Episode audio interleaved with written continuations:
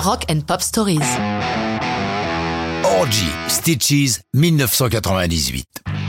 Voici un groupe de Los Angeles dont je n'ai jamais eu l'occasion de vous parler. Un tel nom de groupe ne peut qu'attirer l'attention, avec en plus une chanson intitulée Stitches, point de suture. Je me suis dit qu'il était temps de s'y intéresser.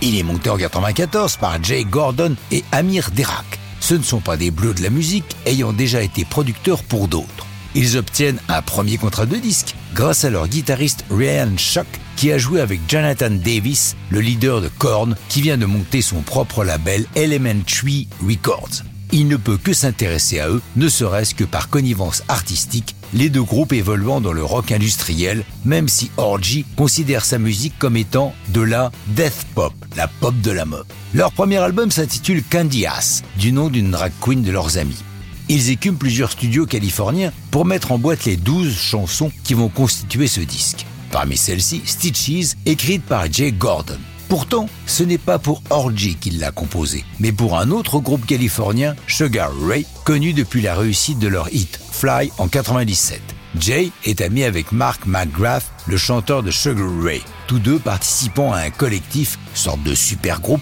The Wonder Girls, aux côtés, entre autres, de Scott Wayland, le regretté chanteur des Stone Temple Pilots. Comme Gordon l'a expliqué, je le cite, les Sugar Ray étaient à la recherche de chansons, mais j'étais en retard sur leur demande lorsque je leur ai présenté Stitches. Du coup, je l'ai gardé pour nous et je ne le regrette pas. Stitches, c'est une histoire d'amour dangereuse et à rebondissement. La chanson sort en single le 30 avril 98, mais l'accueil est timide. Les choses vont changer pour Orgy lorsqu'ils sortent en single, en décembre 98, une autre chanson de l'album Candias, une reprise du hit de New Order, Blue Monday, qui accroche les charts. Ils font partie de la tournée Family Values, qui regroupe sur la même affiche Limp Bizkit, Korn et Ice Cube.